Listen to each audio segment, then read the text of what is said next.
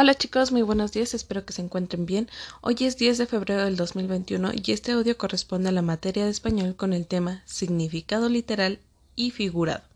Recordando aquí que una palabra o un grupo de palabras se puede utilizar con un significado propio, que este significaría o este sería en el sentido literal, que todo sea el significado como se está mencionando ahí, o con un significado diferente al suyo, que en este caso sería un significado figurado.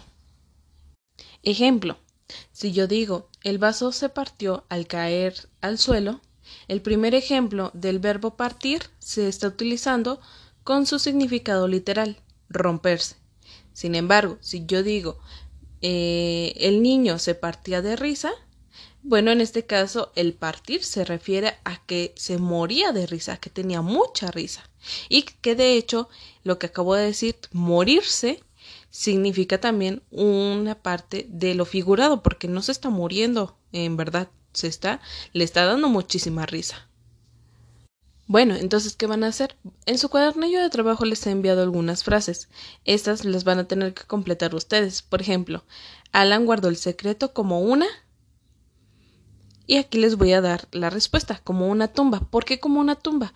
Porque las, en las tumbas se encuentran las personas que ya murieron. Entonces quiere decir que este tipo de personas ya no hablan. Y por lo tanto, no, no dirán nada. Y está guardando ese secreto.